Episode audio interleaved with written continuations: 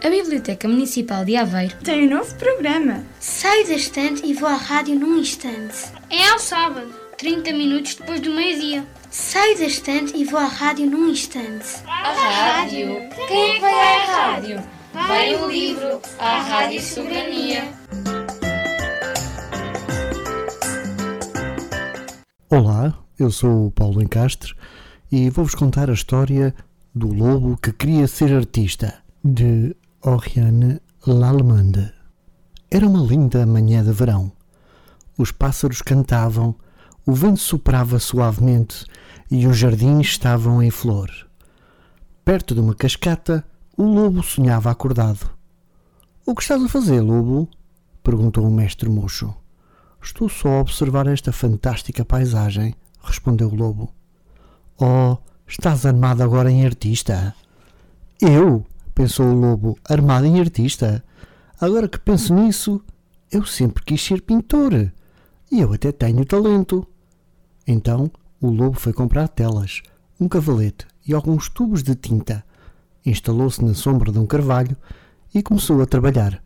Enquanto estava a pintar, a senhora lobo aproximou-se dele e perguntou-lhe: O que estás a fazer? Estou a pintar, respondeu o lobo prontamente. As cores da floresta e o som das cascatas são uma verdadeira inspiração. A senhora lobo olhou para as telas e só viu manchas de várias cores. Querido lobo, desculpa dizer-te, mas acho que talvez a pintura não seja a maior das tuas vocações. Mas serás sempre o meu poeta mais precioso, disse a senhora lobo de uma forma ternurenta. A senhora lobo tem toda a razão, pensou o lobo. Eu tenho alma de poeta. E pegou num lápis e numa folha de papel, sentou-se num cepo e começou a escrever. Que encantador está este dia de verão que arrebata o meu coração. Depois o lobo pensou e voltou a pensar, mas não se conseguia lembrar-se de mais nada para escrever. Amigo lobo, disse o Valentim, por que é que estás aí parado que nem uma estátua? O lobo deu um salto como se tivesse acabado de acordar. É isso mesmo! Vou ser um talentoso escultor. A menina Yeti voluntariou-se logo para pousar para o lobo. Foram os dois para o seu jardim, onde o lobo começou a moldar cuidadosamente o barro com as suas patas. Quando terminou, admirou o seu trabalho e chamou a menina Yeti. Vem dar uma espreita dela. A menina Yeti olhou para a estátua e estremeceu. Eu pareço um elefante. E começou a chorar. Tu não tens jeito nenhum para escultor, seu engraçadinho. Assim que acabou de dizer isso, Yeti distribuiu a escultura e desapareceu na floresta. Engraçadinho, repetiu o lobo. Já sei, vou ser comediante. Na verdade, eu adoro fazer os outros rir.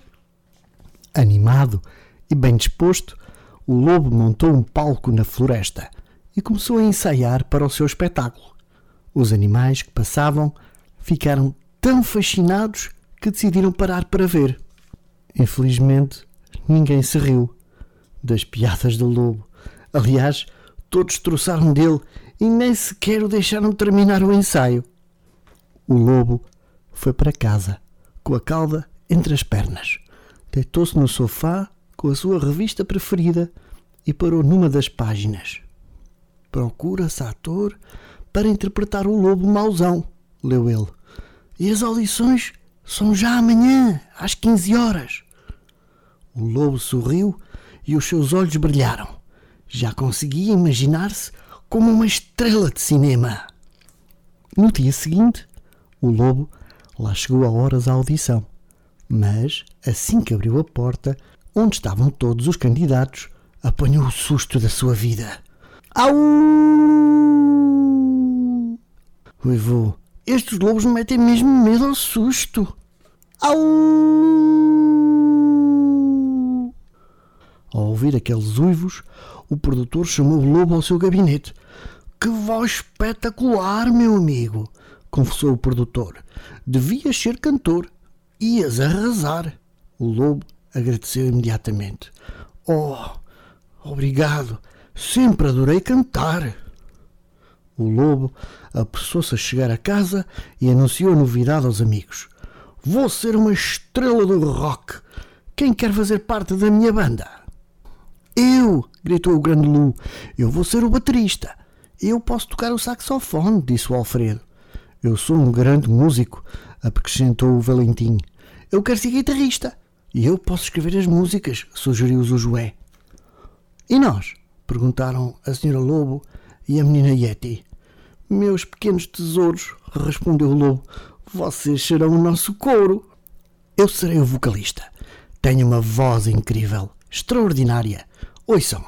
O lobo começou a cantar e os seus amigos ficaram maravilhados. Afinal, ele tinha mesmo talento. Encontramos-nos aqui amanhã, disse o lobo aos amigos. Tragam os vossos instrumentos e depois de ensaiarmos o suficiente, vamos dar um concerto.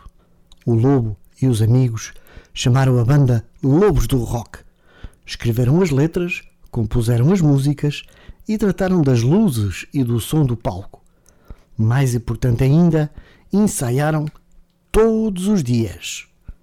Quando tudo estava pronto para o concerto, espalharam postas por toda a floresta que diziam: Entrada livre para o concerto dos Lobos do Rock.